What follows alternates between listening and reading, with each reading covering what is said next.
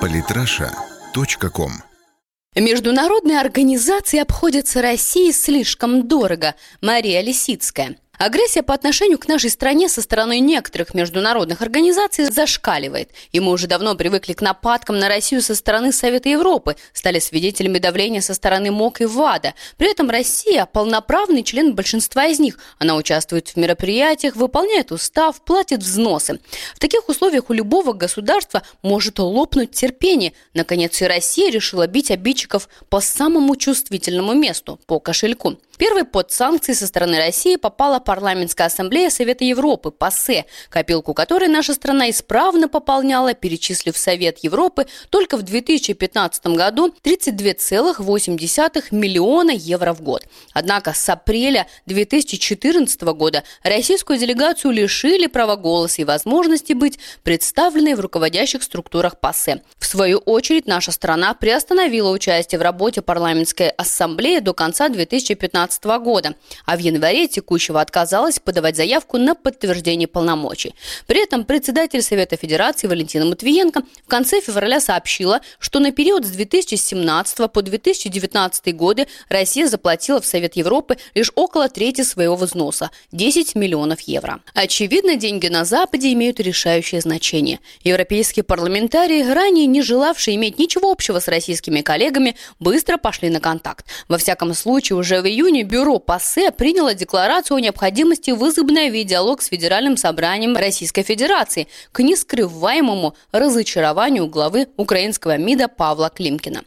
Далее настал час расплаты для Всемирного антидопингового агентства. В 2015 году Россия перечислила в ВАДА более 1 миллиона долларов, 745 тысяч зеленых в качестве членских взносов и еще 300 тысяч в виде ежегодного дополнительного взноса. Так было записано в уставе агентства, и с этим никто не спорил. Однако за наши же деньги спортсменами и миллионам болельщиков изрядно потрепали нервы, испортив Олимпиаду в Рио и, по сути, сорвав Паралимпиаду.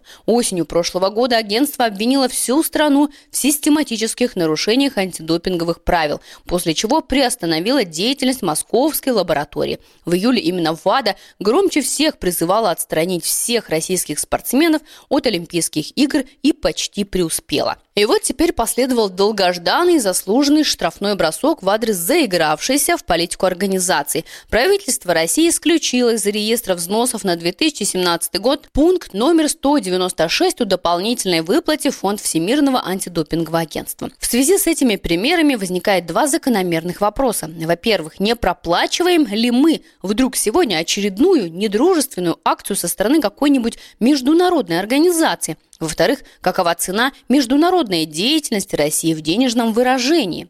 Увы, на первый вопрос ответит лишь время. А вот со вторым попробуем разобраться, хотя сделать это будет очень нелегко.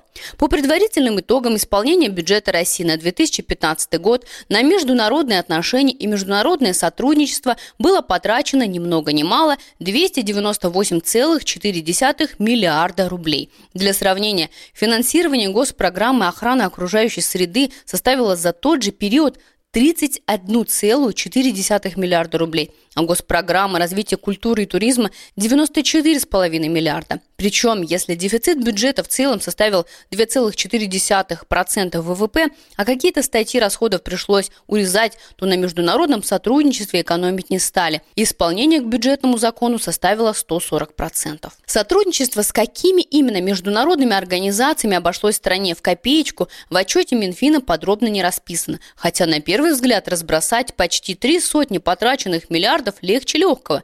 Дело в том, что Россия состоит в 18 международных организациях, еще в двух имеет статус наблюдателя.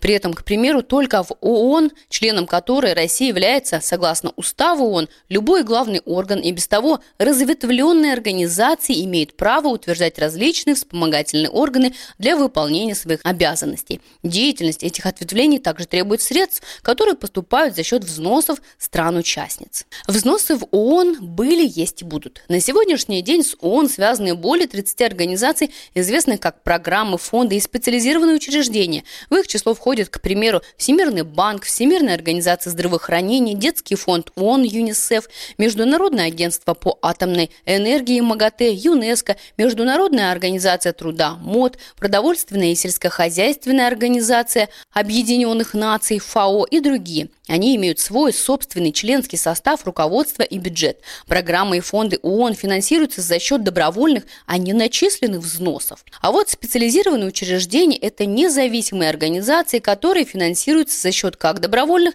так и обязательных взносов. Скажем, членский взнос России в ООН в 2015 году составил 72 миллиона 560 тысяч долларов. Однако Управление Верховного комиссара ООН по правам человека выставило собственный счет 2 миллиона долларов, и он был оплачен отдельно. По части финансирования ООН мы в числе лидеров, хотя и на порядок отстаем от США.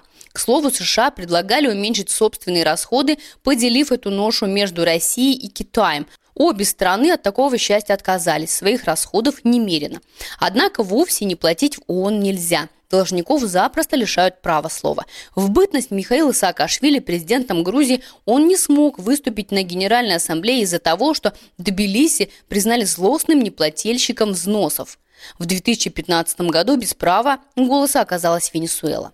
Для России, которая в ООН является единственной оппозиционной силой, которая противостоит давлению США, это непозволительная роскошь. Страшно представить, какое самоуправство творилось бы в Совбезе организации, каких бы только не было принято резолюций, если бы Российская Федерация лишилась права вето. В ПАСЕ пора платить меньше, а вот с ПАСЕ ситуация обстоит по-иному. Как уже отмечалось выше, в копилку Совета Европы в прошлом году Россия перечислила 32,8 миллиона евро-долларов. Однако эффективность организации, в которой к тому же нам просто не давали слова, оставляла желать лучшего. Если вообще можно говорить хоть о какой-то целесообразности участия в этой организации. Поэтому-то, даже несмотря на сокращение взноса в организацию, все равно актуальным остается вопрос. Если мы платим, а нам все равно не дают слова сказать, может быть лучше эти деньги сэкономить и предпочесть более широкую аудиторию в ООН, где Москва может донести свою позицию до мирового сообщества. Вопрос экономии принципиальный. Пока, однако, Речи о постоянной экономии и бережливости с нашей стороны не идет. Хотя, с одной стороны, премьер-министр Дмитрий Медведев аж до 31 декабря 2015 года дотянул оплату остатка членских взносов во Всемирную торговую организацию ВТО в сумме 34,46 миллиона рублей. Но, с другой стороны, встречаются в правительстве и примеры расточительства. Возьмем Всемирную организацию здравоохранения ВОЗ. Членский взнос России в эту организацию в прошлом году насчитывал 22 миллиона долларов. Однако реально из бюджета ушло на 63,1 миллиона рублей больше. Как выяснили аудиторы счетной палаты, чиновники Минздрава устроили аттракцион неслыханной щедрости и без всяких разрешительных документов от президента или правительства отправили эту сумму в Европейское бюро ВОЗ, будто бы на поддержание специальной программы исследований и подготовки научных кадров. Надо отдать должное и получателям обязательных и добровольных взносов. Клянчить деньги они умеют. Например, в прошлом году МАГАТЭ получил от России 1 миллион долларов во внебюджетный фонд физической ядерной безопасности. И удивительно, что так мало, несмотря даже на то, что в рамках соглашения, заключенного еще в 2010 году, фонд этот уже получил из российской казны 6,5 миллиона долларов и до 2021 года получит еще 6 миллионов. Однако к выпрашиванию денег сотрудники агентства подходят так профессионально, что приходится лишь удивляться стойкости наших чиновников. Вот генеральный директор МАГАТЭ Юкия Амана выдал миру добрую весть. У нас появилась историческая возможность разрешить вопрос, связанный с иранской ядерной программой.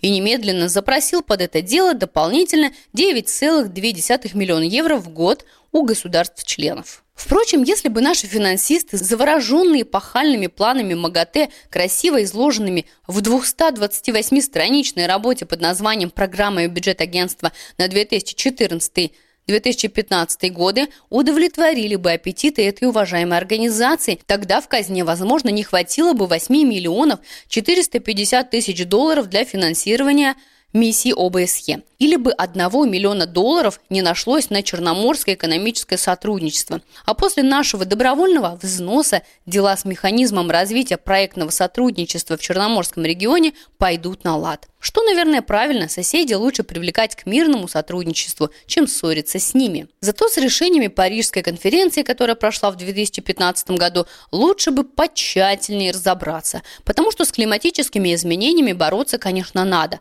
Однако уж больно широкий замах у этих борцов. Во исполнении развития Киотского протокола они предлагают, начиная с 2020 года, частично через Зеленый фонд, а частично через другие организации, собирать с развитых стран по 100 миллионов миллионов долларов ежегодно, хотя нашлись у этой инициативы яростные оппоненты.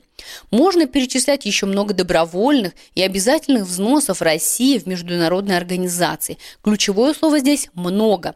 Как организаций, так и денег, которые уходят на их счета.